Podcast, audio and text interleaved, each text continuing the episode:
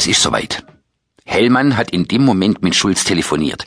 Übergabe soll um 18 Uhr im Hotel Maritim am Berliner Platz stattfinden. Kommen Sie, Henning, wir fahren gleich los, damit wir uns einen guten Platz der Observierung suchen können. Aber erst gäbe sie nur unsere Kollegen von Stadtmitte Bescheid, dass die sich auch auf der Weg machen und unauffällig das Hotel bewachen. Aber diesmal wirklich unauffällig. Das letzte Mal hat man ja schon Kilometer weit erkannt, dass Polizisten vor Ort gewesen sind.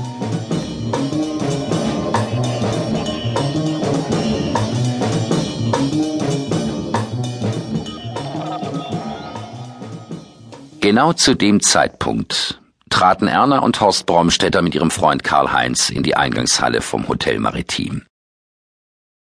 Die Männer standen noch ganz im Bann der Oldtimer, aber auch der neuen Karossen, die sie gerade im Mercedes-Benz-Museum bewundert hatten. Bromstetter hätte am liebsten gleich eines der neuen Modelle mitgenommen, so wie es da stand, auf Hochglanz poliert.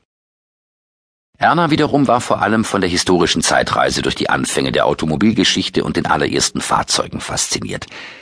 Sie hatte sich förmlich in die Zeit versetzt gefühlt und sah sich gerade in einem schicken Kostüm und ausladendem Hut in einem der historischen Fahrzeuge sitzen, als sie von ihrem Mann wieder in die Realität zurückgeholt wurde.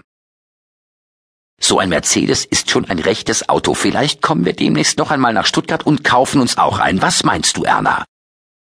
Mir soll's recht sein, antwortete Erna, ihrem Mann. Sie wollte jetzt nur noch schnell aufs Zimmer gehen, um ein wenig die Beine hochzulegen, bevor es wieder losgehen würde. Gerade als sie in den Aufzug steigen wollten, drängelte sich ein Mann an ihnen vorbei und rempelte Erna grob an. So ein unangenehmer Zeitgenosse. Eigentlich sage ich ja immer, die Jugend ist so ungehobelt, aber der war ja kaum jünger als ich, schimpfte Bromstetter.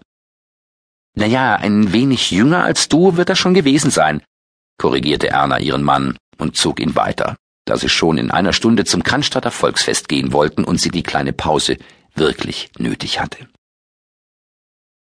Es war ihre Idee gewesen, ihm das Stuttgart-Paket einschließlich Besuch des Mercedes-Benz-Museums und des Volksfestes zum Geburtstag zu schenken. Und Karl-Heinz hatte sich gerne angeschlossen. Nachdem sie bei den letzten beiden Stuttgart-Besuchen wegen der Toten erst in letzter Minute ihren Bus oder Zug nach Hause erreicht hatten, würden sie dieses Mal zwei Nächte im Hotel verbringen. Gestern war ihnen endlich einmal nichts Dramatisches widerfahren, und auch heute würden sie sich von allen Abenteuern fernhalten, dafür wollte Erna schon sorgen. Nach der kurzen Ruhepause gingen die drei allesamt in karierten Hemden, wie es laut der Reisebüroangestellten Brauch in Stuttgart war, zur Straßenbahnhaltestelle am Berliner Platz, um von dort zum Cannstatter Basen zu fahren.